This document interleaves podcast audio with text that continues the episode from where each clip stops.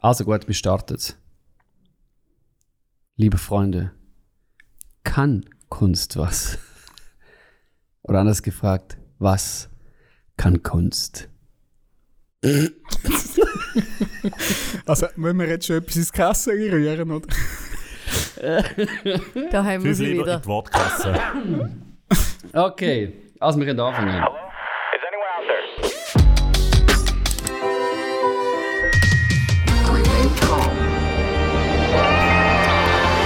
Willkommen liebe Freunde zu Central Park. Das ist der Podcast, wo ohne Phrase auskommt. Ganz gänzlich ohne Phrase. Das ist der Podcast von Central Arts Schweiz und er hat ganz viel Platz für Pop, für Gott und fürs Leben. Ja, er hat eigentlich so viel Platz wie in einem Park, darum sind wir ja auf den Namen gekommen. Wer ist schon nicht gern in einem Park? Dort ist es schön, bei uns ist es auch schön in dieser Runde und ich begrüße das illustre Kreisli von meinen Gespönchen da bei Central Arts Schweiz. Sagen dir auch schnell Hallo. Grüezi. Hallo. Hui. Wir sind wieder gespannt, was es heute zu hören gibt vom Dani, Tamara, der Serin, am Joel und vielleicht auch noch von mir, meiner Wenigkeit. Und ich habe, wie ihr vielleicht das bestens schon kennt, wenn ihr unseren Podcast hört, ein kleines Dokument bei mir. Das nennt sich Checkliste. Ähm, das ist so ein kleines Papierli, wo wir während unserem Podcast abarbeiten. Ich habe gesagt, was es sonst noch gibt. Es ist nämlich der Podcast ohne Phrasen. Wir haben aber, ähm, so ein bisschen, wenn wir jetzt wirklich nur noch mit Phrasen dorthin kommen, wenn wir total ausgeschossen wären, nichts mehr zu teilen hätten, dann hätten wir in der Mitte noch so ein Böckli. Wo, Das sehen ihr jetzt halt nicht. was hat es eigentlich in dem Böckli drin? Das weiß niemand. Das, Das nur eigentlich der nur der Dani. Nein, das ist mir einfach, wahrscheinlich auch von der Marketingabteilung wie Checkliste. Das ist so die haben wir Junge. es noch nie müssen brauchen, weil wir immer genug. Sachen zu besprechen haben. Und das ist eigentlich auch so ein bisschen die Natur von dieser Runde. Wir tun nämlich als Team regelmäßig austauschen, was uns so beschäftigt, über was wir nachdenken. Es ist eigentlich so wie ein Zeigetag im Kinski. Hat er da nicht ganz ursprünglich gesagt, oder wie wir bei uns haben sagen, eine Share Session. Und das werde ich machen. Also nochmal zurück zu der Checkliste. Wem soll ich die heute geben? Hat jemand gerade Lust zu der frühen So Morgenstunde? Lust hat, glaube niemand auf die Checkliste. Also, Ja, und ich habe es das letzte Mal gehabt. Das ist also, ich habe es im Fall das nicht letzte Mal gehabt, okay? Ja, Ich bin ah, fein Nein, raus. ich, ich habe eine Idee. Wir geben sie im Joel, weil der Ja. Joel ist frisch von der Ich Ferien wollte zurück. sagen. Der ist so Das ist entspannt. der Grund, gewesen, wo mich nicht entspannt hat in den Ferien. Der Gedanke an diese Liste, zurückzukommen und zu wissen, Das mal Okay, hat es dich. Jetzt hat es dich. Joel, es hat dich. Wir sind alle entspannt, dass sie du hast. Äh, here you go. Mega gut. Und ich habe heute Morgen äh, in der allerfrühesten Morgenstunde, wo ich da in der Raum reingekommen bin, jemanden gesehen, der sich eigentlich für mich schon angeboten hat, um den ersten Beitrag mit uns zu teilen. Ich war schon richtig nervös. Gewesen. Das ist Tamara. Sie hat sich richtig gut vorbereitet auf die Runde. Tamara, ich übergebe ich Sie hat sogar über- gesagt, wenn ihr mich heute nicht dran nehmt, dann verpasst ihr also etwas. Genau. Ich über. Habe ich es ernst über- gemeint? Ja. Nicht mich, sondern dir das Wort. Schön. Nein, wir sind froh, dass du dich Wir nicht übergibst. Dramatische Musik irgendwo, wir müssen noch so Jingles irgendwie haben, weißt du, um das so ein bisschen aufbauschen, oder? Da, da, da, da. Also ich fange gerne an. Ihr werdet äh, jetzt dann gerade äh, da. bereuen, dass ihr mich äh, dran genommen habt. Weil ich habe nämlich keinen Inhalt heute mitgebracht an Zeigetag, sondern eigentlich nur ein Format. Ähm, und zwar ist das ein Experiment heute. Das äh, tun wir nämlich gerade ausprobieren, das Format. Das ist so ein äh, ganz kurz zusammengeschnittenes Videoformat von WDR, glaube Das heisst «Dumm gefragt». Hat es jemand schon mal gesehen? Nein. Mhm. Okay, das heisst Was «Dumm gefragt». Kann Kunst was? Mega, das ist dumm mega gefragt. dumm gefragt. äh, die setzen eigentlich immer etwa so drei, vier äh, Menschen von einer bestimmten Gesellschaftsgruppe vor die Kamera. Und die müssen dann so Fragen aus einem Büchsel rausnehmen, wo sämtliche Klischees bedienen, äh, wo man hat, so hat, dieser Gesellschaftsgruppe gegenüber. Und müssen dann Stellung beziehen auf, auf diese Fragen, auf die dumm gefragten Fragen. Und dann äh, so etwas sagen wie, ja, genau so ist es oder nein, sehe ich total anders. Also vor der Kamera sitzen dann halt irgendwie pff, von Raucher über Hipster, Fahrschullehrer, Ex-Knackis, Feministinnen, depressive Urologen und so weiter. Heute vor der Kamera haben wir also äh, vier Kunstschaffende. und Oh je, ich tue euch einfach jetzt dumm fragen und ähm, ihr gebt Und wer ist der Fahrer? nicht dumme Antworten. Also ich habe Zettel mitgenommen. Wunderbar. Mm. Da sind sie. Achtung, sind ihr bereit? Ja. Also, Kunstschaffende dumm gefragt. Ihr habt einen unglaublich hohen Diven-Faktor. Mm. Ja, ja, Ja. nein. Ja, nein. Es kommt immer darauf an, wer du, wer du in der Runde hast. Ich finde, es gibt schon sehr viele Kunstschaffende mit tiefen Faktor. Aber es gibt auch genauso viele, die den nicht haben, würde ich jetzt behaupten. Könnte vielleicht sein, dass man manchmal ein bisschen den Anspruch als, als Schönheit, Anspruch an Exzellenz verwechselt mit, ah, du bist aber mega kompliziert und du tust mega schwierig. Ähm, das finde ich nämlich einen Unterschied. Also sich dafür einsetzen, dass man sich Mühe gibt für etwas oder dass etwas schön wird, finde ich jetzt überhaupt nicht dievenhaft. Und wir als Community sagen ja ganz bewusst zum Beispiel bei uns, there's no competition. Wir wollen nicht die, was auf dem Platz. Wir wollen nicht den Wettbewerb fördern, sondern den Austausch miteinander. Darum mag vielleicht zutreffen, ein paar, auf uns hoffentlich nicht. Voilà, sehr gut. Ich tue nicht kommentieren, ich tue einfach fragen, gell, es geht weiter, es, äh, ihr müsst schon schnell sein. Äh, ihr könnt immer analysieren und könnt darum äh, Kunst überhaupt nicht mehr geniessen. Singen kannst du die Antwort, passt eigentlich immer. Ja, mm, ja, nein. Ich habe einfach immer die Antwort gegeben. Dani, kannst du noch geniessen? Ich, es gibt wirklich, also im Moment, so gerade wenn es um, um irgendwie äh, das Visuelle geht an einer Veranstaltung, Beamer-Geschichten, was auch immer, Songtext, also, wenn, wenn das nicht stimmt, dann kann ich es definitiv nicht geniessen. Das ist leider so. Aber ich weiß nicht, ob ich dann analysiere, ich tue mich einfach nerven dann. Aber das kann ich manchmal wie einfach nicht absteigen. Wenn es nicht tut, dann, dann vielleicht auf meinen Fall trifft es auch dort in diesem Bereich zu. Wie es bei Musik, wo nicht so die Musik gerade analysieren an einem Konzert.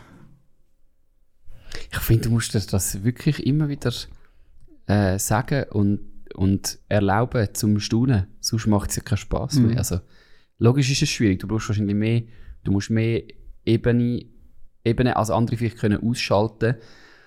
Aber es gibt ja immer noch, es gibt ja immer die Momente, du einfach das noch kannst geniessen und staunen.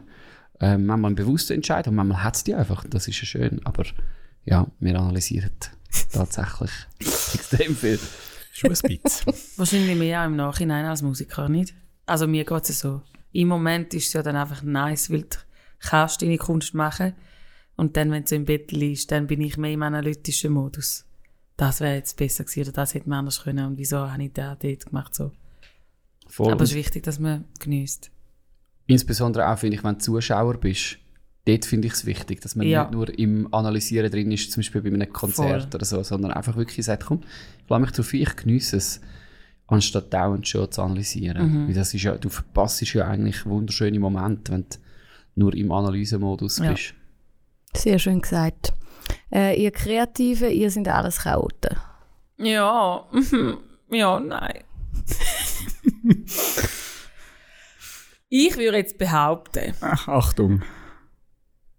Die Behauptung stimmt zu 99 Prozent. Also der Joel kann Der Joel ist das eine Prozent, oder? Ja, das ist ein Klischee und das ist wie das Erste, was du gesagt hast. Ich glaube, das ist auch wieder 50-50. Nein, das ist nie 50-50. Ich glaube, es ist ein Ich bisschen über das ist 50. viel mehr. Aber Weil die 99 Kunstschaffenden, nicht. die ich kennengelernt habe, sind mindestens 8% ultra chaotisch unterwegs. Ich glaube, es hat aber auch mit. Ich, also ich merke das oft auch bei mir. Ähm, es gibt Bereiche, da bin ich voll der Strukti. Und dann gibt es aber auch Bereiche, da bin ich super chaotisch.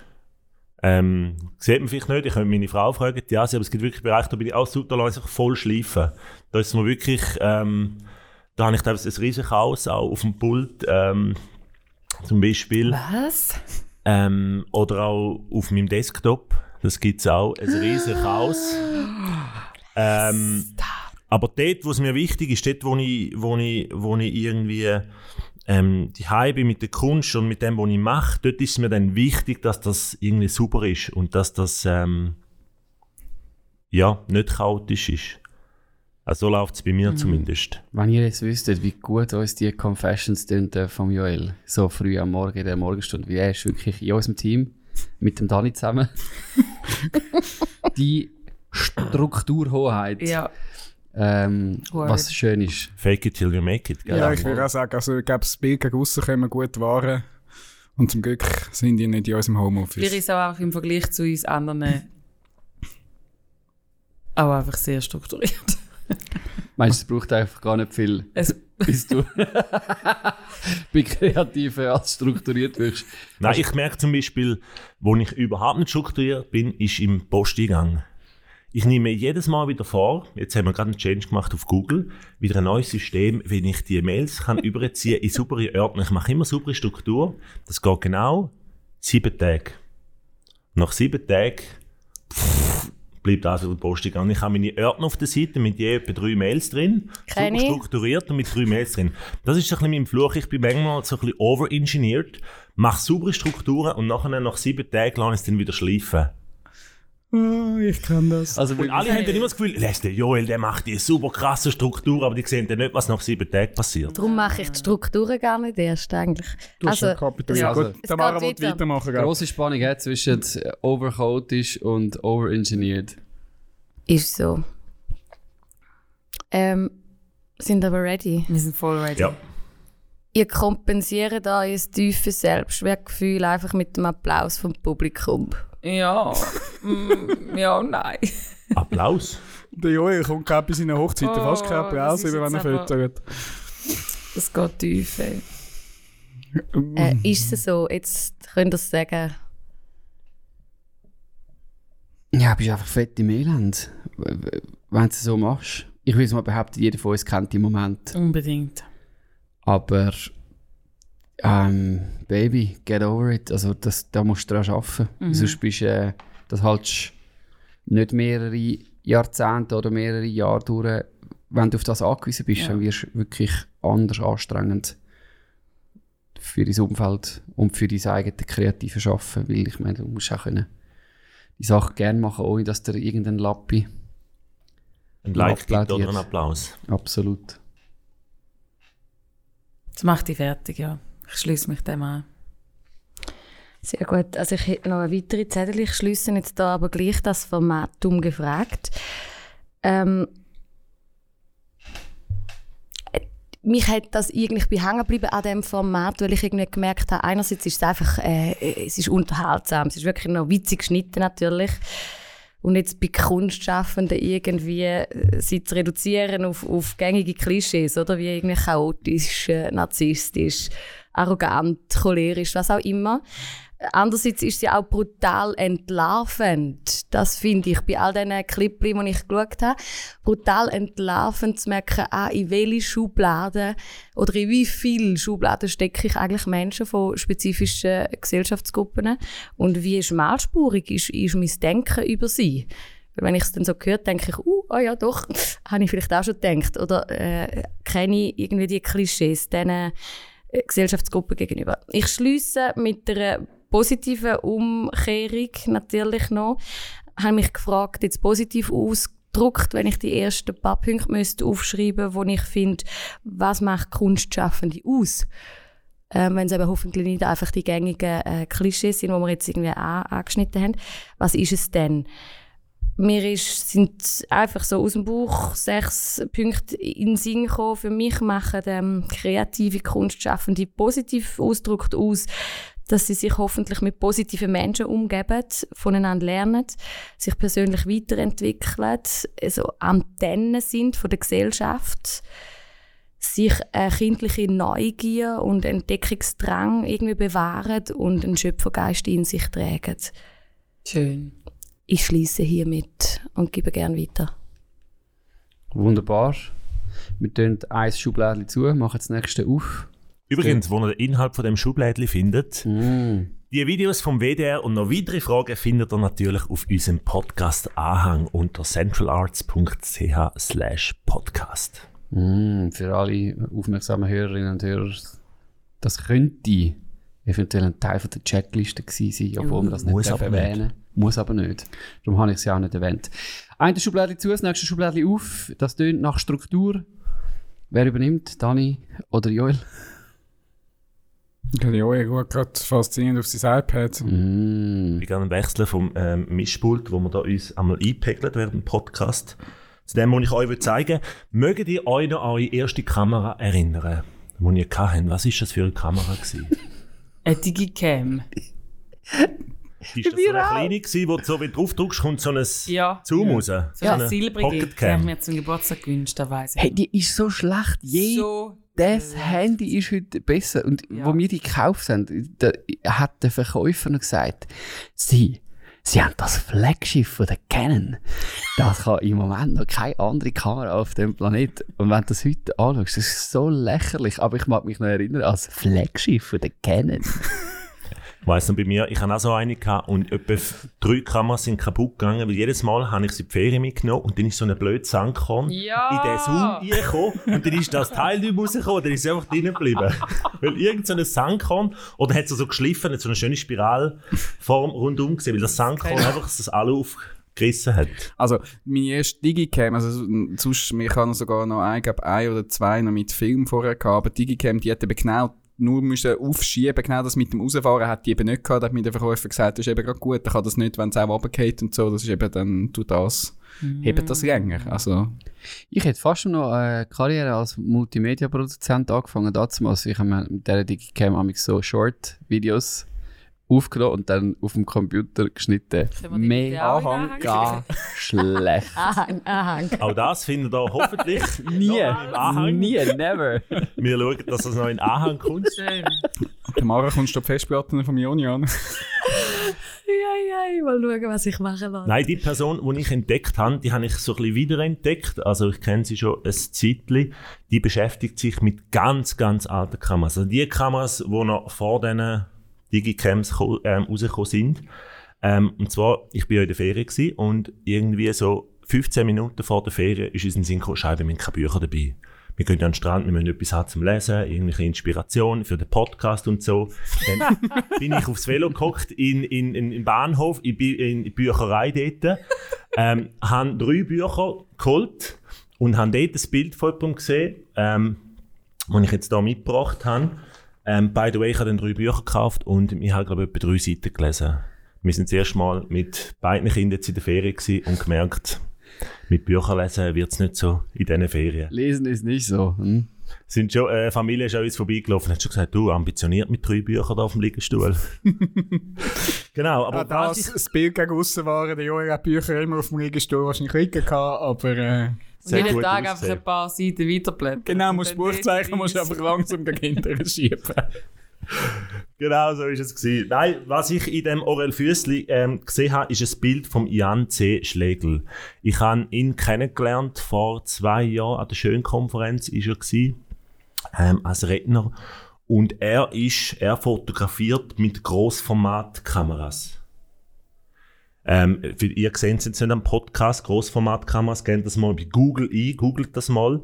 Das sind wirklich so die alten Kameras, ähm, wo du wirklich eigentlich das Bild hinten, das ist wirklich noch so 10 auf 15 cm groß und das ist so mit dem Tüchel über den Kopf, also wo du wirklich davor stehst, du hast ein riesen holziger Apparat vor dir, du hast noch ein Tüchel über den Kopf, das wirklich dunkel ist, wenn du durchschaust. So sieht das aus, also wirklich wie ganz früher noch, so die Großformatkameras. Es gibt's, ich weiß nicht, ob die noch hergestellt sind, die einen haben ihre Produktion schon eingestellt von denen. Er fotografiert mit denen, mit Kameras und macht unglaublich starke Bilder. Also wirklich, er entwickelt die ähm, Bilder selber. Ähm, ich tue jetzt da grad mal schnell auf dem iPad euch Sachen zeigen. Also er ist zum Beispiel, geht er in Regionen, wo niemand hingeht und tut verschiedene Völkerstämme, wo, wo's, wo man nicht glaubt, dass die noch gibt oder wo, wo wirklich noch einzigartig sind, tut er festhalten. Und Ausdrücke festhalten ähm, von diesen von diesen Menschen. Ähm, er hat zum Beispiel auch Tribes of Our Generation, hat er Leute genommen, Personen genommen, ähm, wo zum Beispiel einfach spezielle Menschen zum Beispiel, wo bei uns zum Beispiel in der Gesellschaft, wo du jetzt vielleicht eher auf der Straße würdest denen nicht gerade Hallo sagen, wo vielleicht speziell aussehen, wo ähm, tätowiert sind, wo gepierst sind, wo einfach einen speziellen Ausdruck haben, wo vielleicht auch am Rand von der Gesellschaft sind, wo sich auch speziell exponieren mit ihrem Style. Und äh, geht wirklich mal ähm, auf seine Seite, janschlegel.photography. Ähm, mich hat das, haben die Bilder fasziniert. Ähm, in dem Schwarz-Weiß. Also es ist ja eigentlich nicht das Schwarz-Weiß. Ähm, es ist meistens in einem Braunton. Er tut die ganz speziell ähm, selber entwickeln. Er hat da seine Keimzutaten, weil es ist wirklich äh, eine Wissenschaft. Analog entwickeln mit verschiedenen Chemikalien, wie du Kontrast kannst rausholen, wie du ähm, alles das, was du heute mit Lightroom und Capture One und Co. machst, macht er analog mit verschiedenen Chemikalien und mit verschiedenen Zeiten, wo er Sachen rausholt. Siehst du noch den Unterschied? Die sind du, sehr, sehr kontrastreich auch. eben, siehst du Unterschied auf, bei, zwischen jemandem, der das Ganze analog macht und jemandem, der digital am Schluss bearbeitet? Du Oder siehst es schon. Also ich glaube wirklich so, die, die, die feinen Schattenverläufe, ich finde das schon noch, das ist schon, also klar, heute digital kannst du ziemlich vieles, kannst du wahrscheinlich schon auch machen. Ähm, ich finde es aber gleich, ich finde es wirklich sau spannend, was er rausholt an Qualität. Manchmal hat man das Gefühl, ja, analog, das ist dann so ein bisschen leicht blurry und logisch tut er wahrscheinlich digital auch noch Sachen, je nachdem noch ein bisschen rausholen. Das weiß ich jetzt nicht wie viel, aber es ist wirklich krass, ähm, was er für starke Bilder macht. Und ich glaube, von dem haben wir schon mal davon gehabt, eben weil halt auch die Farben fehlen, ähm, kommen andere Sachen zur Geltung. Also mehr der Kontrast kommt zur Geltung. Ähm, Formen, also gerade bei diesen Menschen mit ihren Tattoos, mit ihren Piercings, das sind so Muster, Geometrien. Ähm, das fasziniert, mich persönlich fasziniert so Zeugs als Fotograf. Und einfach die Ästhetik, ähm, die er hat, er hat zum Beispiel auch, ähm, muss ich schauen, ja, da hat er so eine Studie gemacht mit verschiedenen Schlangen. Einfach auch wieder Muster, Linien von verschiedenen Schlangen, wie sie da liegen. Ähm, er hat zum Beispiel auch noch Sachen gemacht mit verschiedenen Oktopus, mit verschiedenen Fischen, mit verschiedenen, auch wieder eigentlich Kreaturen, wo man nicht gerade so als erstes würde, würde fotografieren und sehen, wie so zum Beispiel auch so einen, einen äh, speziellen Piranha. Und das ist, also ich finde es faszinierend und schön. Er hat die auch ausgestellt in echt. Und mir gefällt die Ästhetik von dem, von dem Authentischen. Also wirklich, ich kann die Bilder, könnte ich, da könnte ich wirklich minutenlang davor stehen und die einfach anschauen. Das hat so etwas Authentisches und echt. Und er geht da wirklich zu diesen Stämmen runter. Er lebt, er hat erzählt, er lebt wochenlang, ist er irgendwo eben in Afrika oder in Papua-Neuguinea mit dem Stamm unterwegs, über mehrere Wochen, lebt mit denen und tut die eigentlich dokumentieren. Das Einzige, was er wirklich braucht, ist seine Kamera. Dann hat er, glaube ich, noch einen Blitz, je nachdem, und einen einfachen Background, so einen grauen Background. Und der Rest tut er wirklich mit diesen Leuten, ähm, tut sie so ablichten, wie sie sind. Und ich finde es immer auch spannend, er hat auch an der Konferenz, wo ich ihn getroffen habe, er auch erzählt von Gesprächen, die er hat mit diesen, mit, mit diesen Menschen. Und das finde ich dann auch immer spannend, so die Hintergrundstories von diesen Menschen dann auch zu hören und zu sehen, ähm, was da dahinter steckt und dann das Bild anzuschauen, wo extrem ausdrucksstark ist. was ist sein Antrieb? Ist es in erster Linie Ästhetik oder ist es noch irgendeine Botschaft, etwas zu vermitteln, wenn er jetzt irgendwie, aber du hast jetzt gesagt, die Leute ins Zentrum rücken, wo man vielleicht nicht auf den ersten Moment so gesehen ist. Ja, ich glaube sicher, also jetzt gerade mit dem Tribes of Our Generation oder auch mit den anderen Tribes, wo es irgendwo auf der Welt gibt, ich glaube, für ihn ist ein Antrieb, ähm, wo er sagt, ist sich auch unsichtbar sichtbar zu machen. Also ähm, Verletzungen, ähm, die passiert sind, sichtbar zu machen, aber eben auch Personen, Menschengruppen, wo man vielleicht nicht so überall sieht oder irgendwie nicht so jetzt bei uns über am Instagram aufploppt oder was auch immer, ähm, sichtbar zu machen ähm, ihre Persönlichkeiten sichtbar zu machen. Und ich glaube, das schafft er, schafft er sehr gut, indem du einfach die Bilder auch anschaust oder einfach, ja, die Bilder gemacht sind, wenn er das vermittelt. Ich glaube, das ist so der Hauptantrieb, unsichtbar sichtbar zu machen. Mm, schön. Und für das ähm, müssen wir vielleicht wieder mal in eine Buchhandlung und nicht nur auf Insta umeinander scrollen. Sehr schön. schön gesagt. Aber wenn man Bücher dann nicht liest. Auch wenn man sie nicht liest, dafür kommst du auf schöne Fotografien. das stimmt. Who's next? Sollen wir sonst noch in ein anderes Gebiet hineingehen, wo wir noch nicht sind? Das wäre, Dani? Ja, zuerst mal, wie, wie geduldig sind ihr? Wie was? Geduldig, auf einer Skala von 1 bis 10. 2. 2? so schnell kommen. Fangen mal an. Fangen mal an, Dani. Was heisst zwei? Heisst zwei sehr geduldig? Ich hätte ah, jetzt gesagt, zwei ist sehr geduldig und eins ist, können wir weitermachen. Eben zwei. ich bin, glaube ich, ich bin goldige Mitte. Hm, ich bin 8. Eine sechs. Ah ja, okay. Also bei mir kommt es mega darauf an. Ich glaube, bei gewissen äh, Sachen ich glaube als Kind, was vor allem ich, äh, mir ist einfach sehr schnell auch langweilig irgendwie gewesen. Also es so Geduld in allem. Aber es gibt eben Bereiche, wo ich dann dafür recht Ausdauer habe. Und vielleicht ein so ein kleiner Bereich, ähm, und ich habe mich auch wieder überrascht bin, wie lange ich mich manchmal kann ähm, an so einem Rätsel dann irgendwie Zähne ausbeissen, ist im Bereich äh, Game. Wir jetzt in den Gaming-Bereich. Auch das gehört zu der Popkultur. Aber keine Angst, wir gehen jetzt nicht irgendwie Baller Games oder Fortnite oder was auch immer gerade momentan der Trend ist, FIFA, Jahreszahl hier reinsetzen oder was auch immer. Ähm, ich liebe ähm, so Point-and-Click-Adventure. Sagt euch das etwas? Ich glaube, Gaming immer ist wirklich, schau in eine Runde, also man sollte jetzt, glaube Gesichter sehen. Nein. Ich habe glaub, wirklich etwa ich die unterentwickelsten Däume, die es überhaupt gibt. Ich, kann- Ja, ich kann keine Point- Konsole haben, ich Ja, ja, habe keine Ahnung von Gamen. Und was, wie ist das gegangen? Point-and-Click-Adventure brauchst du auch nicht eine mega Konsole. Das kommt Du wirklich... brauchst den Zeigefinger Das- zum Klicken. eigentlich du, es kommt vor allem so ein bisschen in den, glaube den 80er, 70er, 80er Jahren ist so, hat es Games gegeben, ähm, wo du einfach einen Charakter sagst, wo er soll anlaufen, er läuft dort an, dann führst du mit irgendwelchen Leuten ein Gespräch, musst irgendein Rätsel lösen. Also es ist nicht, du musst nicht wahnsinnig ähm, Fingerfertigkeit haben, sondern du spielst eine Geschichte durch. Du versuchst mit, mit diesen Charakter interagieren. Und genau das Format ähm, liebe ich, liebe ich sehr. Es gibt auch noch äh, ein paar, die das heute noch machen. Früher ist natürlich einfach auch so wie die technischen äh, Limitationen. Also die Charakter haben auch sehr einfach müssen von links nach rechts laufen. Das ist nicht, da hat man noch nicht vieles können machen.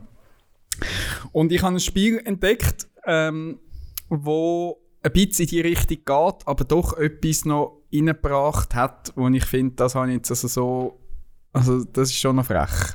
Und hat fast schon etwas von einer Kunstaktion, wie es mir etwas mit dir als Spieler macht, wo, wo ja, wo's- wo ich glaube so, ich habe es auch so noch nie gesehen. Das Spiel heißt The Longing, also Sehnsucht, glaube übersetzt auf Deutsch. Yes. Ähm, ist von einem deutschen äh, kleinen Game Studio, es sind glaube ich nur drei Leute und vor allem einer war so ein bisschen federführend gewesen, also es ist nicht irgendeine grosse äh, Produktion. Und die Ausgangslage in dem Spiel ist, du spielst so ein, ein, ein Schatten, Schattenwesen. Das klingt jetzt auch gefürchiger, als es ist. Äh, ich könnte dann sicher ein, ein Foto noch äh, im Müssen wir uns Sorgen machen um den äh, Dani? ich zeige euch mal, wie das, ich zeige Play euch mal, wie das, wie das Schattenwesen aussieht. Nein, ich kann. Eben, also die Reaktion, es tönt gefürchiger als es ist. Es ist so ein kleines ähm, ja, Zwergui mit grossen, glubschigen Äugli. Es ist wie der Gollum. äh, ein bisschen, ja, hat ein bisschen Gollum etwas. Und das, Der Gollum in Herzig. das Männchen, mit dem, mit dem fängt das an, kommt von einem König, das ist dann so, ein, der, der ist irgendwo in einer Höhle unten. ja, es ist jetzt Geschichtsstunde, ich erzähle jetzt eine Geschichte von einem König, der ein Schattenwesen hat. Der König ist, glaube ich, nicht mehr so stark und der, der will jetzt ruhen und sich erholen und gibt dem Schattenwesen den Auftrag, hey, weck mich in 400 Tagen. In 400 Tagen, das ist dein Auftrag. Bleib da unten in den Höhlen ähm, und weck mich in 400 Tagen. Und ab dem Zeitpunkt fängt oben, ihr seht es ich, auf dem Bild auch, der Countdown von 400 Tagen an laufen. Und so hat das Spiel seinen Lauf genommen. Und theoretisch, Ich habe eine grosse Frage. Dani, bei welchem Tag bist das kann ich euch nachher gerade noch sagen. Mich, also, du? ähm, und dann fängt die Zeit in Echtzeit an laufen, auch wenn man das Spiel zumacht, das, die Zeit läuft weiter. Vier, also man muss nicht 400 Tage am Stück durchspielen. Man kann in der Theorie das Spiel zumachen, nach 400 Tagen wieder aufmachen und dann sollte man den, den König können, können wecken ohne dass man irgendetwas gemacht hat in dem Spiel. Ähm, man kann aber Was ich natürlich gemacht habe, was eigentlich jeder, also ich glaube, ich, ich will die Person kennenlernen, die einfach das Charakter wie 400 Tage lässt, in dieser Höhe versuchen und nachher Hier. ja, aber dann, also dann kauft das Spiel So nicht. Also, Level. Ja, ah, das musst du kaufen. es ist irgendwie für etwa 10, 15 Franken kann man das kaufen. Ja, gut. Das ist nicht so teuer. Das würde ich also auch schlafen lassen. Firma, das ist ja mehr als ein Jahr, Mann. Richtig. Jetzt der Punkt kommt, der Twist. Du kannst mit dem go die Höhe erkunden, du kannst go Sachen sammeln für deine Höhe, du kannst, du kannst Bücher lesen, du kannst ein Bücher lesen lassen. Er hat auch am Anfang hat er, glaub, nur etwa zwei, drei oder fünf Bücher. Kannst Das in erinnert mich an das Tamagotchi, das ich mal hatte. du kannst in Ex-Libris go Fotoband postelen. Es hat etwas von einem Tamagotchi. weil, äh, Der, also der Vorteil ist, er verhungert dich nicht. Das Tamagotchi hast du ja, das hast du, Ja, ja, wahrscheinlich, ich habe nie eins gehabt, aber das hast du immer wieder müssen füttern und wenn du das mal vergessen hast, ist es so schneller gestorben, Ja. als du irgendwie hast wegen. Ähm, du kannst auch malen, also sehr kunstvoll. Du kannst irgendwie, wenn du Reden findest, kannst du nachher den, den Zeug malen. Es ist, und je mehr, dass du so Zeug machst, auch wenn er in seiner Höhe ist, und je mehr, dass er sich daheim fühlt, desto schneller vergeht die Zeit. Das heißt, du kannst die Zeit vorantreiben, indem du mit ihm ihn beschäftigst. Das heißt, du musst dann nachher unter dem Strich nicht mehr die vier. Also, ich habe das vor ein paar Wochen angefangen. Ich bin, wir können nachher noch schnell reinschauen, glaube etwa bei 120 Tagen, wo, wo er jetzt noch hat. Aber ich habe nicht jetzt Du, so hast viele Tage 300, gespielt. du hast knapp 300 Tage in zwei Wochen gemacht. Nein, es sind mehr Wochen. Aber ich habe jetzt, auch- jetzt habe ich ihn auch schon lange nicht mehr vorgeholt. Ich kann jetzt auch in seiner Höhe versuchen, dann geht die Zeit ein bisschen schneller. Also kann man dein sich Werk gut nachher anschauen. Also du hast jetzt Höhlenmalereien, du hast dir selber eine Rutschbahn gebaut. Ähm, also Du hast Songs geschrieben. Podcast du nicht so viel Zeug. Also am Tögi sieht am Anfang eher so aus. Also ein Ikea-Gestell. Also sehr leer und Ding. Und ich zeige euch jetzt mal schnell. Also eben, es ist super, jetzt in einem Podcast so Zeug zu Ja. machen. Jetzt sind wir mega gespannt. sogar gerade in der Höhe. So sieht meine Höhe jetzt eigentlich aus. Ich kann ihn eigentlich recht... Ich tue dann noch ein Foto in Anhang. Was jetzt aber ist, Nein, gut gemacht. Ähm, gut. ich tue ihn jetzt... Also der Charakter, es fordert wirklich Geduld, weil er ist langsam. Er ist wirklich langsam. Wenn du ihn von A nach B schickst, wenn er will laufen er läuft sehr gemütlich. Und am Anfang, wenn du auch gewisse Türen musst aufmachen die haben äh, zum Teil recht lang, bis die Türen aufgehen. Es gibt gewisse Gib mal als Herausforderungen. Beispiel 3 Minuten, 30 Sekunden. Ja, also die erste Türe geht sicher gute Minuten und dann gibt es noch eine, die grösser geht, die geht sicher etwa, wahrscheinlich, aber habe nicht geschaut. Ich habe es nämlich zugemacht und bin später wieder. Ich korrigiere meine Geduld. Ich bin auch bei zwei. Bei der Und- Tamara. Der einzige Vorteil, der ist, und man muss schauen, dass der Akku dann da noch nicht abstürzt, man kann, wenn man noch mit der Ort war, die Ort speichern. Das heisst, ich kann ihn nachher einfach an einen Ort schicken und dann läuft er los, während ich das Game zumache. Das heisst, das ist so ein Vorteil, den ich schicke ihn da Er ist dann schon dort, wenn du das nächste Mal kommst, oder was? für euch neu mit an. Und ihr könnt jetzt mal schauen, wie er sich da auf den Weg macht. Und seht mal, wie gemütlich, wie gemütlich das der davon zottert. Es ist wirklich für ungeduldige Leute ist das Spiel definitiv nicht. Und ich bin jetzt langsam an einem Punkt vom Spiel, eben, ich habe jetzt ich habe es sogar bis irgendwie, man schafft es fast bis auf also an die Oberfläche, das habe ich noch nicht ganz geschafft, wirklich rauszukommen. Ich glaube, es gibt, so wie ich gelesen habe, etwa vier verschiedene Enden von dem Spiel, wie du das Spiel kannst fertig machen Eine ist sicher, oben an die Oberfläche zu kommen und eine ist sicher, den König zu wecken. Ich bin mir nicht sicher, ob ich ihm soll ermöglichen dass er als Tageslicht kommt für aussen oder ob ich einfach soll den König wecken das Doch, schau mal den armen Tropf. Dani, Nein, den der will den doch... König weg.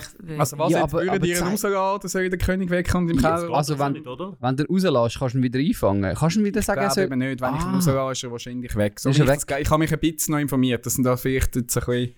hey, der bleibt wahrscheinlich. Wenn du ihn rauslässt, oben der, dann fängt er an zu säckeln. Unter Tageslicht ist er so, so untertags Meinst du, er ist er schnell? mega langsam, aber kaum sieht er einen Sonnenstrahl. Ist er das Speedy Gonzales. Ja. Es ist ein wunderschön gezeichnetes Spiel. Also es ist optisch äh, sehr kunstvoll. Und eben die Idee, die Leute mit so langsamen Sachen... Also die Idee nur schon einfach ein Spiel und eigentlich ist seine Grundidee auch nach diesen 400 Tagen, wenn du das durchgespielt hast, wenn du dann ans Ende gekommen bist von denen, wo es gibt, dann solltest du das Spiel eigentlich nicht mehr können restarten und wieder von vorne anfangen. Das ist eigentlich die Grundidee vom Entwickler gewesen. Er hat schnell gemerkt, wie das Spiel hat einen Erfolg, es hat Preise abgeräumt. Er hat selber gesagt, ähm, ich muss schnell schauen, wo ich das habe. Er hat gesagt, das Feedback war sehr gut. Fast zu gut, sagt er. Ich dachte, mehr Leute würden es hassen, aber ich denke, wir warnen den Spieler auch genügend vor, dass es wirklich sehr langsam zugeht.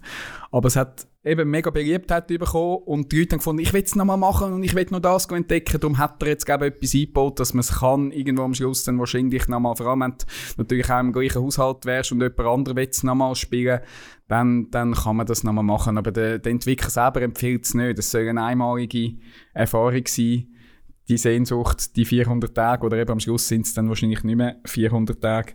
Meine Frau schaut mich immer sehr schräg an, wenn ich das Spiel spiele. Sie versteht es überhaupt nicht. Aber ähm, ich finde so Zeug, so Ideen. Es hat auch einen Raum, wo die Zeit stehen bleibt, übrigens. Ja, den habe ich auch gefunden. Es gibt, wo einfach dann die Zeit nicht weiterläuft. Du musst schnell wieder raus, oder was? Nein, da kannst du einfach drin gehen. Also wenn ich jetzt will sagen, ich will erst einem halben Jahr das Spiel weiterspielen, könnte ich ein Deko parkieren. Ähm, und ja. Du musst Es ist einfach- Stunden zuschauen, bis er in der rumläuft. Eben, äh, das, es gibt wahrscheinlich zwei Reaktionen jetzt auf das. Entweder fasziniert, herzig, ja, ich könnte es nicht, oder auch andere finden, was für eine sinnlose Zeitverschwendung. Aber es ist so eine irgendwie herzige Geschichte, ein, ein Ansatz, uns irgendwie auch ein bisschen äh, entschleunigen. Also wenn ich dem, wenn ich ihn wirklich neu mit geschickt habe am Anfang, wo ich, jetzt schicke ich ihn und mache es einfach zu, weil ich halt die Jahre gespeichert habe, wo man an kann. Ähm, man kann auch irgendwann mal eben ein bisschen eine Karte freispielen, dann weisst du ein bisschen, wo, wo was ist. Am Anfang hast du noch keine Ahnung und du laufst einfach mal los. Und es hat Du kannst etwas Entschleunigendes. Und du kannst ähm, wichtige Lebensprinzipien einüben. Du kannst ihm wirklich sagen, einfach nie leer laufen, Junge, oder? Wie bei den Kindern. Weil sonst, wenn du unten beim Esstisch vergessen hast, um dein Becherchen mitzunehmen und nachher durch sieben Zimmer durch bis zum Hahn gelaufen bist und dann nachher wieder musst umkehren, das ist wirklich mühsam. Es hat auch mal den Moment gegeben, wo ich einen Gegenstand, man kann eben auch Sachen noch kaputt machen, wo ich wirklich denke, oh Scheibe, jetzt habe ich den Gegenstand kaputt gemacht, ich hätte ihn doch noch dort und dort gebraucht. Zum Glück hat es noch mehrere gehabt, bis ich die gefunden habe.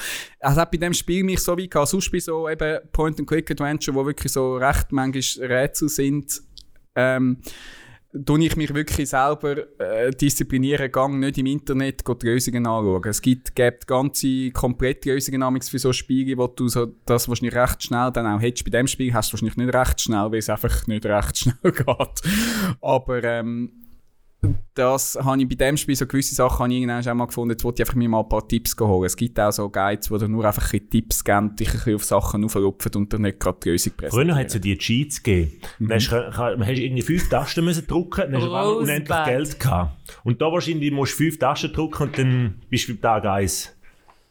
Probier es mal aus. Ja, liebe Leute, ähm, wenn ihr eine Beschäftigung braucht ähm, zum Abfahren oder für eure Quarantäne, dann äh, ladet euch das Game ab, The Longing.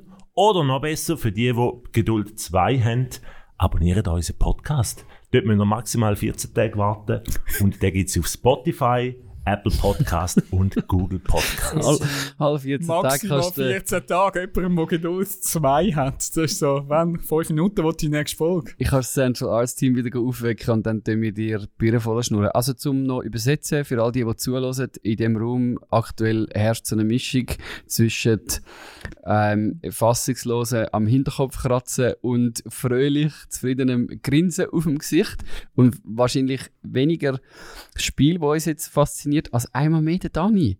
Einfach Wahnsinn, oder? Immer wenn du das Gefühl hast, du hast äh, jedes einzelne Schublädchen von einer Kommode aufgemacht, bringt der Dani einfach eine neue Kommode und fängt ein ganz neues Kapitel an. Wir haben also neu jetzt auch die Rubrik Game Reviews beim Central Arts Ich Podcast. finde, das gehört zur Popkultur. Gaming, also vor allem so Unbedingt. künstlerische Indie-Games, das ist etwas Unbedingt. Schönes. Wunderbar. Soll ich gibt- zukappen, renkt sie ab, wenn er jetzt da... Nein. Der ist wirklich Mega. sweet. Der ist Der sweet, der kleine aber ich glaube, es. Ich, ich, ich könnte es nicht spielen, ich will wirklich durchzählen, aber mega faszinierend. Wie heisst er? Hat er einen Einfach Namen? Schatten. Schatten. Also. Also was ich schon noch faszinierend finde, wenn ich jetzt euch beiden zugelassen habe, Joel und Dani, d- jetzt, ich schaue das ja irgendwie dann mit einem analytischen Auge, ich kann mich jetzt nicht wehren gegen das, ich, sehe ich ja eine Parallele, oder? Was ich super spannend finde an solchen Sachen ist, wir könnten ja schnell, wir könnten gut und schnell und in all diesen Sachen. Also in den Games äh, hättest du alle Möglichkeiten und du tust dich aber in der Produktion von so etwas oder in der Entwicklung eigentlich bewusst äh, wie sagt man, bewusst limitieren, sagst bewusst, ich entwickle ein Game, wo nicht alles, was möglich wäre, an Entwicklung, an Programmierung, an äh, was auch immer, reinpacken. Beim, beim Fotografieren genau gleich. Das finde ich schon faszinierend. Wieso, dass sich Künstlerinnen Künstler oder Entwickler von so Geschichten wieder eigentlich selber limitieren und sagen, ich könnte schnell ein Foto machen, ich könnte das bearbeiten in wenigen Minuten oder Stunden und wähle aber einen Weg wieder von der Langsamkeit oder wo ich sage, ich habe nicht alle Möglichkeiten. Mit dem Gerät habe ich, kann ich nur das. Und ich stehe aber freiwillig wieder in eine, in eine Kammer, wo ich Stunden brauche, um etwas zu entwickeln, wo man eigentlich vom Resultat fast könnte auch herstellen in mit, mit wenigen Minuten. Das finde ich interessant. Also das Zeug interessiert mich dann immer. Aus welchen Gründen wählt man wieder Wege und wählt man eine bewusste Limitierung und wieder langsame Wege? Zum Beispiel sind ja beides eigentlich äh, Beispiel für ich wähle Langsamkeit oder, oder etwas Analoges oder etwas, wo nicht alle Möglichkeiten der Welt hat. Das finde ich sau interessant. Das ist wahrscheinlich fast auch wieder eine Gegenbewegung, oder? Wenn natürlich technische Mittel immer zahlreicher werden, man irgendwie alles kann, sucht man wieder fast von früher, aber das hat es ja wahrscheinlich immer auch wieder gegeben in Epochen, dass man immer wieder sich auf gewisses zurück simplere Sachen oder eben Sachen mal bewusst einfach anders, anders machen. Voll. Technik nimmt halt sehr viel, nimmt ja inzwischen heute sehr viel ab. Und der Vorteil ist, wenn du dich wieder ein bisschen limitierst, wieder einen Schritt zurückgehst, es zwingt dich als Person wieder mehr, es tut dich herausfordern, wieder ein bisschen mehr zu probieren, zu machen, eben aus dieser Limitierung rauszuholen. Ich werde immer wieder gefragt, ähm, auch so an Hochzeiten, wieso ich denn so viel, also ich sage immer, ja, mit dem Objektiv kannst du nicht zoomen. Das ist eine Festbrennweite. Und dann fragen mich die Leute immer, ja, aber wieso hast du Festbrennweite und nicht das Zoom? Da, das ist ja mega blöd, dann musst du immer wieder das Objektiv wechseln. Und ich finde eben, ein Vorteil von Festbrennweite ist, es zwingt mich, mich als Fotograf zu bewegen. Und nicht einfach nur irgendwo dort anzoomen und dort anzoomen und Weitwinkel, sondern es zwingt mich zum, dass ich mich anfange wieder bewegen und nicht einfach nur stehen und mir ein Motiv anzoomen, sondern ich bewege mich wieder mehr. Ja, das tut mich wieder ein bisschen mehr challengen. Ja, das trifft ja wahrscheinlich ein Bedürfnis, oder? Das finde ich immer spannend. Das sind ja Bedürfnisse wahrscheinlich von uns in dieser Zeit, um wieder ähm, eben Bedürfnis nach Entschleunigung, Bedürfnis, mhm. um wieder irgendetwas zu spüren, um irgendwie wieder vorzukommen, um irgendwie etwas näher haben, wo digital uns zu weit weg ist oder dass uns wieder etwas berührt und so diese Geschichten, oder? Mhm. Mm, sehr schön. Und das alles wegen einem Game. Das alles wegen einem Game. Das ist ja herziges. Das würde, glaube ich, sogar ich spielen. Selin. Fang nicht an. Gut, du kannst spielen. Wirklich schauen, vielleicht schreibt er ja in seiner Höhle auch Songs. Er kann mit ihm ein musizieren. Er kann musizieren. Ja, ich habe ein Instrument gefunden. Er kann musizieren. Siehst du jetzt? Das ist wahrscheinlich limitiert auf, äh, auf, auf eine Seite. Auf die G. Selin Hales featuring Schattengollum. Ja, Schattengollum. So. also, wenn übrigens der nächste Song von ihr rauskommt und The Shadow heisst, dann wissen wir alle, was sie in den letzten 400 Tagen gemacht hat. Habe ich schon in Dann-. Schreiben wir das und, unter Genius.com Verweis auf eine andere Folge von Genau. Dann wir dann dort beim Songtitel anschreiben. Das ist eben, weißt du, die Referenz Inspiriert auf das durch. Spiel. Also, du bist angeteasert worden, Selin. Du darfst übernehmen. Hey, so gut. Ich habe einen Song mitgebracht. Wie könnte es auch anders sein? Ich habe eine Künstlerin entdeckt vor ein paar Wochen durch einen anderen Podcast.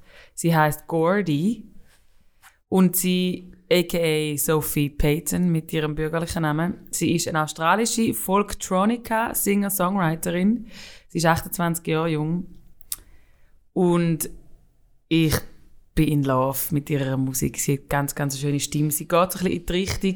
Also sie war auch unterwegs mit Bon Iver, Monster of Man, Tallest Man on Earth etc.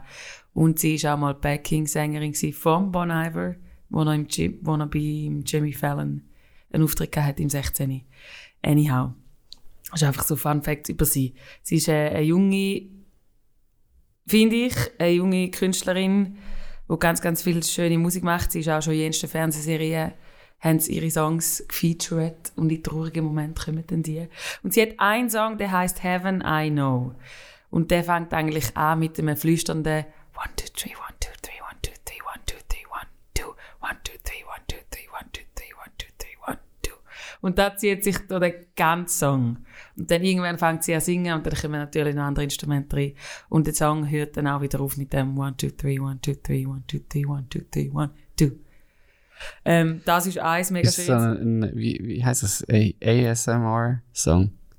Ja, schon nicht ganz. Sie tut nicht ASMR singen. Aber es fängt so ein bisschen an mit dem Flüstern und irgendwie mit dem Feinen. Und sie erzählt eigentlich, oder der Song Heaven I Know redet vom Loslassen.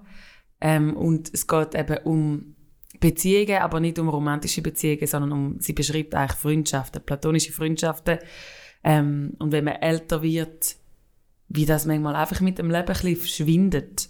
Und ein, ein, ein Songziele ist I got older, we got tired, haven't I know that we tried. Und sie dort eigentlich so Freundschaften analysieren, wo sie sagt, hey, wenn man älter wird, eben, wir sind älter geworden, wir haben es probiert, aber es hat irgendwie nicht funktioniert, wir haben uns aus den Augen verloren. Ähm, und das habe ich irgendwie eine schöne Thematik gefunden, weil ich habe mir das oft auch schon überlegt bei meinen Eltern, die nämlich ganz viele Freunde gehabt, so Best Friends in der Jugend und jetzt einfach nicht mehr. Und die sind einfach irgendwo und die sehen sich vielleicht alle zwei Jahre und es ist aber auch okay. Und ich merke das ja selber, je älter ich werde, desto weniger enge Freunde hat man, weil die einen, die man so ganz, ganz eng hat früher, die, die schwinden einfach ein bisschen. Und eben, man, man wird älter, wir sind müde geworden und haven't I know we tried, aber irgendwie ist es dann aber auch okay, wenn man kann loslassen Und das hat mich irgendwie fasziniert. Die Songthematik plus eben dann die schöne Ästhe- Ästhetik von dem Song mit dem feinen Zellen, wo irgendwie durch den ganzen Song kommt und ganz viele andere Songelemente kommen. Gordy, meine Songentdeckung von der letzten Woche. Go check this out. Yes. Du, das entwickelt sich ja zu einer, so einer rechten Nostalgie-Folge. Wegen den Themen meinst du? Mhm. Ja. Die erste Kamera, die wir hatten. Freundschaften, die nicht mehr da sind. Langeweile, die wir wieder entdecken. Richtig. Wenn wir 400 Tage in einem Spiel können verweilen Hm, das ist richtig herzlich. Ich setze zu Stecker noch ein. Ja, hast du auch etwas mitgebracht? Ja, ja, er ist nicht mehr unter uns, darum kann ich nicht mitbringen. Ich, ich gedacht, ich mache ähm, Eddie Van Halen zum Thema. Der ist vorgestern gestorben. Nein. Ähm, wenn du so beste Listen anschaust von den Gitarristinnen und Gitarristen, die auf dieser Kugel wandeln oder schon gewandelt sind, dann kommt er immer weit vorne. Also egal, ob jetzt du eine Liste von 100, von 10 oder von 1000 hast, er landet eigentlich immer in den Top 10, je nachdem. Manchmal landet er sogar in den Top 3, manchmal landet er vorne. Und der ist jetzt nicht mehr. Er hat den Kampf, wenn ich richtig informiert bin, gegen den Zungenkrebs verloren.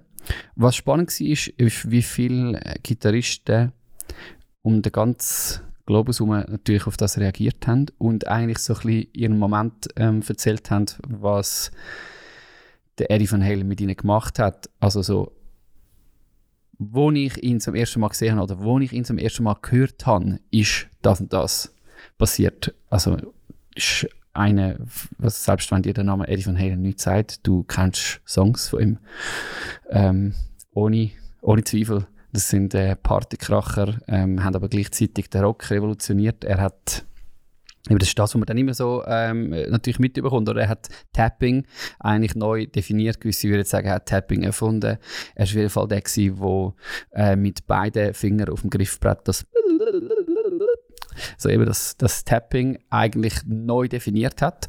Und ich habe eigentlich aus, aus dem Grund äh, eine Frage mitgebracht an euch, weil es ist schön, wenn du mitbekommst, was ein Künstler oder eine Künstlerin bei so vielen Menschen kann auslösen kann, wo sie sagen, dort habe ich meinen Eddie Van Halen Moment gehabt. Meine, meine Frage an euch ist eigentlich, was hat wenn ihr zurückdenkt, bei euch für Momente gegeben, wo eine Künstlerin oder ein Künstler bei euch ein total neues Kapitel auftun hat.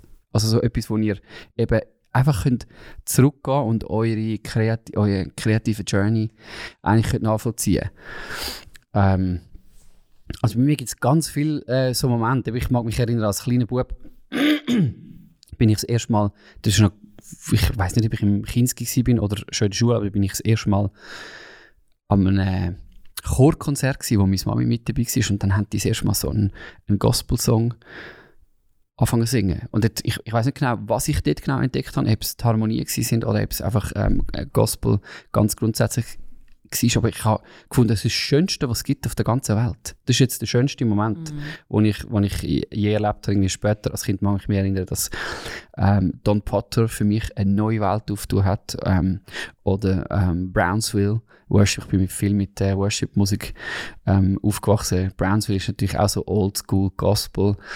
Ähm, Kevin Prosch, ähm, das ist eines der ersten Konzerte, wo ich war. Das hat für mich eine neue Welt aufgetan von irgendwie schönen äh, Lieder. Also gefunden, das ist das Schönste, was es gibt. Ich würde gerne so können Lieder schreiben. Don Potter ist dann für mich so ähm, etwas gewesen, was ich jahrelang gelost habe, zum irgendwo ähm, hat für mich wieder eine neue Welt aufgetan vom ganzen Songwriting. Ähm, dann habe ich zum Beispiel nichts am Hut gehabt mit mit Jazz. Ich bin nicht mit Jazz aufgewachsen und ich habe dann irgendwann im Schlagzeugunterricht hat mir der Schlagzeuglehrer CDs mitgegeben vom Oscar Peterson und ich mich noch, ich habe einfach wochenlang nur noch das Zeug gelesen, weil es hat mir eine total neue Welt aufgetan, eben Welt vom Jazz plötzlich erklärt. Ich mag mich noch genau erinnern, die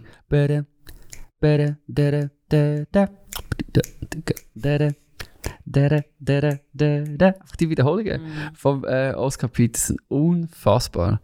Äh, Drummer, den ich entdeckt habe, Greg Bisonet, ähm, Vinny Colaiuta, Leute, die mich irgendwie plötzlich in, in Fusion reingebracht haben, wo, wo, wo Jazz und, äh, und Rock, äh, Pop die ganze äh, Sache zusammengebracht haben. Ganzes Songwriting, irgendwann mal John Mayer, Zeit lang nur noch John Mayer gelassen. Mhm. Wahnsinn, was der Typ irgendwie einfach eine, eine ganze Generation mit beeinflusst hat, auch wieder von Gitarristen mit seinen Soli, aber natürlich auch mit dem ganzen Songwriting. Snarky Puppy, ich weiß noch genau den Moment, wo ich das erste Mal wirklich vor, ja, das sind jetzt wahrscheinlich etwa 15 Jahre, ähm, fast Sogar. 10 Ja.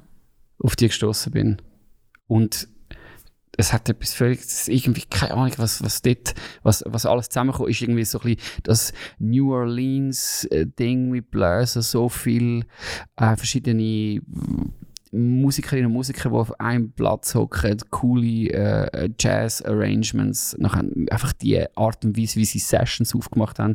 Thing of Gold, äh, als ich das, das erste Mal gehört habe, es war wieder so ein Moment, gewesen, das Schönste, äh, was ich gerade dort äh, habe können entdecken Und es nimmt mich bei euch wunder, gibt es für euch so Momente, wo ihr findet, oder wisst, das da hat eine Person für mich ein neues Kapitel aufgetan. Das hat mich geprägt, das ist für mich etwas Neues aufgegangen. Eben so ein Eddie Van Halen Moment. Bei mir, ich bin so into the Pop Divas gsi. So Celine Dion ist glaube so eine von meinen ersten CDs gsi, die ich bekommen habe. Und so sie und Whitney Houston sind für mich so was shit, wenn ich irgendwann mal groß bin, ich will mal so können singen wie die.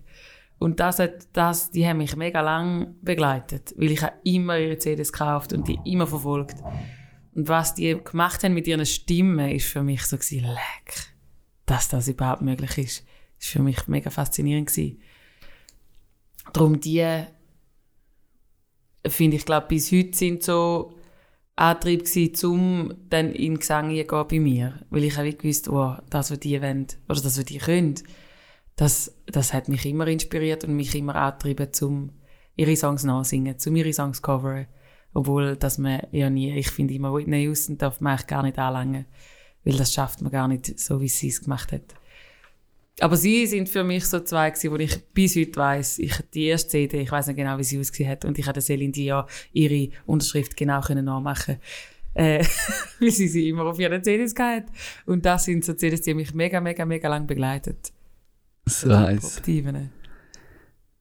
Da gibt es eine schöne Verbindung. Ich habe über so Acts, Pop-Acts immer ähm, versucht herauszufinden, wer lässt denn die so äh, tönen, wie sie tönen. Ja. Also Vinny Colaiuta, einer von meinen Favorite Drummer, wie gesagt, spielt äh, auf Celine Dion Alben. Und wenn du eben auf, früher hast du das ja noch irgendwie können, auf CDs schauen und dann die Credits anschauen, Genau. wer, wer ist dann, wer ist in der Band, Genau. wer hat es produziert. Ja. Das sind für mich immer so Momente gewesen, wo äh, neue Kapitel angefangen haben, wie du gemerkt hast, hey, ir- irgendein Drumfill oder so, das ist so fett, wer, wer hat das gemacht? Schön. Ich als Kind einmal, ähm, das ist damals nicht so cool gewesen, das zu schauen. Apropos Cel äh, Celine Dion. Ich habe immer Eurovision Song Contest geschaut. Mich hat das fast, und nicht, nicht wegen der Songs, sondern mich hat das fasziniert. Das ist ein Event gewesen von unbegrenzten Möglichkeiten, was du da kannst machen mit Inszenierung, mit Licht und bei jedem Song wieder total anders. Und das hat mich jedes Mal einfach umgehauen, was da möglich ist. Nein, wirklich, das habe ich als Kind gedacht, hey, das wäre mal fett, mal an so einem Event irgendwie dabei zu sein, wie die das umsetzen. Das Gleiche ist auch bei den Olympischen Spielen. Dort habe ich auch immer wollen die Eröffnungszeremonie schauen. Cool. Weil es ist einfach krass, wenn irgendwie aus dem, aus dem Boden vom Stadion, wo es zwei Tage später noch eine Leichtathletik machen, irgendwie ganze Berge nur fahren ähm, und nachher wieder verschwindet. Also es, ja, das weiß ich. noch, Das hat mich als, und bis heute noch schaue ich das ähm, große Faszination. Fett. Und darum sind wir so happy, dass er heute für uns Berge aus irgendwelchen Böden rausstampft und, und Lichtsettings äh, konzipiert. Heiß! Ich habe das ähnlich gehabt bei, bei glaub, was Joe gesagt hat, bei, ist mir gerade vorher zu den Sinn gekommen, wenn du das erzählst von Karlskönig Assenschau. Wer die kennt in der Schweiz, ich meine, das ist nicht, zwar nicht olympische Größe in einem Stadion, sondern, aber die haben es auch geschafft. Vor allem, was bei, eben, die haben die grosse Inszenierung drauf gehabt. In einer Kiesgrube, das ist die erste, die ich gesehen habe, angefangen, in einer Kiesgrube einfach einen, einen See reingepflanzt und dort dann halt das Stück, eigentlich auf einem Floss spielt, wo am Schluss dann auch alles untergeht und die Sturm, also die haben bei jedem Wind, Wetter haben die gespielt. Das erstens von der schauspielerischen Leistung hat mich das fasziniert. Eben Inszenierung überrascht dich, während irgendwie zwei Stunden lang immer wieder kommt, irgendetwas, was du nicht gesehen hast, kommen. Und dann haben sie einfach noch eine herzige, humorvolle, coole Story rundherum. Also es ist nicht einfach nur, man kann irgendetwas inszenieren, sondern man hat auch noch sogar noch Inhalt, wo noch irgendwie, irgendwie noch lustig und noch etwas zum Nachdenken bringt. Das haben sie eigentlich auch immer geschafft in ihren Produktionen. Also das, die haben mich sicher, also das ist auch so, so ein Moment sicher gewesen. Wie man kann eine coole Geschichte eben auch noch, auch wirklich noch schön erzählen dann auch. Ich habe zwei so Momente, wo mir in Sinn sind auf deine Frage. Das kann man sich ja irgendwie heute gar nicht mehr vorstellen, weil heute hat man ja Zugang zu allem. Also man hat ja irgendwie alles schon gesehen. Und die, nur schon, wenn man sich erinnert, hey, als ich ein Kind war, habe ich ja nicht Zugang zu allem. Und darum hat es ja diesen Moment noch gegeben. Ähm, etwas war für mich, gewesen, ich habe irgendwie seit Jahren Giga gespielt, als, als kleines Mädchen, x Jahre Giga gespielt. Und es war immer so ein bisschen komisch, gewesen, dass man dann in der Gigenstunde eine Art von Musik spielt und kennenlernt, die eigentlich nichts zu tun hat mit meinem restlichen Leben sonst oder mit der Musik, die ich gerne gehört habe. Und dann habe ich eine CD bekommen von so einer, ich weiß aber nicht mehr, wie sie heißt. Das ist so eine asiatische Violinistin die äh, auf dem Cover war mit dieser E-Gige und nachher halt so Crossover-Geschichten gespielt hat. Und das ist für mich das so Vanessa May? Ist das nicht sie? etwas mit. Hat sie so geheißen? Ich weiß es nicht mehr. May, May klingt bei mir auch, Vanessa weiß ich nicht mehr. Also es war so wirklich eine grosse Nummer gewesen, zu dieser Zeit. Also ich werde es noch herausfinden. Ja. Auf jeden Fall, das ist ja so ein Moment, wo du irgendwie, das ist für mich mindblowing gewesen, als Mädchen zu merken, ah, so ein Instrument gibt es, noch nie so ein Instrument gesehen, bis zu dem Cover und aha, man könnte Musik machen, wo irgendwie verschiedene Stile verbindet, oder? Ich hat's irgendwie, oder bist irgendwie neun und merkst, es ist ein bisschen komisch, dass es so getrennte Welten sind und nachher hörst du zum ersten Mal etwas, wo, wo du schnell, ah, das könnte man verbinden, ah, da entsteht etwas Neues. Also einfach so meine Einführung äh, in, in die Crossover-Idee eigentlich. Schön. Das ist für mich so ein, ein Punkt gewesen, witzig, wenn man so zurückdenkt. Dann habe ich äh, etwas ganz anderes, aber einen ähnlichen Punkt, ein Gotti gehabt, wo mich irgendwie auch so crazy Gospel Konzert und so Sachen mitgenommen hat. Da stehst du irgendwie plötzlich so als Teenie in so Ron Rock'n'Oli. Oder Ja, wie hat der geheißen? Rock'n'Oli. Hast du mal live gesehen? Konzert live Fett. bin ich dann schauen mit meinem Gutti. Das ist irgendwie lustig, bist so 13, deine ähm, Teenie-Gespönli hören ganz andere Musik und stehst in so einem Konzert. Für mich ist das äh, ähnlich ein Punkt gewesen, wo ich gemerkt habe, ah, crazy, da gibt es Leute irgendwie, die ähm, Jesus gern haben, einen Glauben haben und so Musik machen. Das ist mein erster Moment, gewesen, wo ich geschnallt habe, ah, ähm, ein Glauben haben heisst nicht einfach nur automatisch, ich mache dann so Musik, wie das in meiner Kirche dort äh, stattgefunden hat, sondern der Moment, wo du merkst, ah, da es noch ganz viele andere Leute auf dieser Welt, ähm, wo jetzt zum Beispiel einen tiefen Glauben haben und das dann so musikalisch zum Ausdruck kommt. Aber das kann man sich heute ja gar nicht so vorstellen, weil wir hat ja Fenster zu überall auf der Welt und zu x tausend Ausdrucksformen, wo dann das, aber es ist eigentlich spannend, zurückzuschauen und zu denken, ja, das ist ein Moment gewesen, wo das eigentlich die Welten aufgegangen sind an einem Live-Konzert oder mit einer CD. Das ist schon heiß. Mir kommt auch noch einen Sinn. Ich habe jahrelang Saxophon gespielt. Aber nicht uh, mega gut. aber ein Saxophon-Solo von I Will Always Love You ist, glaube ich, das schönste Saxophon-Solo, das es gibt auf dieser Welt für mich. Und ich habe das gelesen, das war jahrelang mein Anspruch. Gewesen, aber ich bin kläglich gescheitert, leider. Aber das ist... Yeah. Also, danke Eddie und danke allen anderen, die uns neue Welten aufgetan haben. Wir schwelgen ein bisschen in Nostalgie. Haben wir noch etwas, Joel, auf unserer Checkliste? Ähm, ich glaube nicht, ich habe da alles erfüllt von der Marketingabteilung. Aber ähm, natürlich- Marketing! An dieser Stelle möchte ich noch auf unsere Social Media Kanäle hinweisen. Falls ihr uns noch nicht folgt und wir brauchen jetzt nicht die Likes, aber folgt doch uns Das trotzdem. wäre gleich schön. Aber es wäre gleich schön, wenn ihr auch noch ein Like setzt. Genau. Folgt uns auf Applaudieren müsst ihr Instagram, nicht. Facebook Ja. und abonniert uns auf YouTube. Dann kommt dir eigentlich zum Abschluss noch die ehrenvolle Aufgabe zu, einen Folgetitel, einen, einen möglichen, zu definieren. Was hat bei dir so angeklungen? Könnte sein zum Beispiel Nostalgie-Talk, Gitarrenikone, Schattenwesen und viele dumme Fragen. Mit dieser Feststellung und einer ganz und gar nicht dummen Frage gehen wir zurück. Wohin, weiß ich eigentlich auch nicht. In Orbit, wo wir alles entdeckt und ermutigen euch, so immer wieder auf die Suche gehen. Nach schönen Sachen in der analogen und in der langweiligen Zeit, intensiven Welt. Ciao zusammen. Wir hören uns in 14 Tagen. Bye. Ade.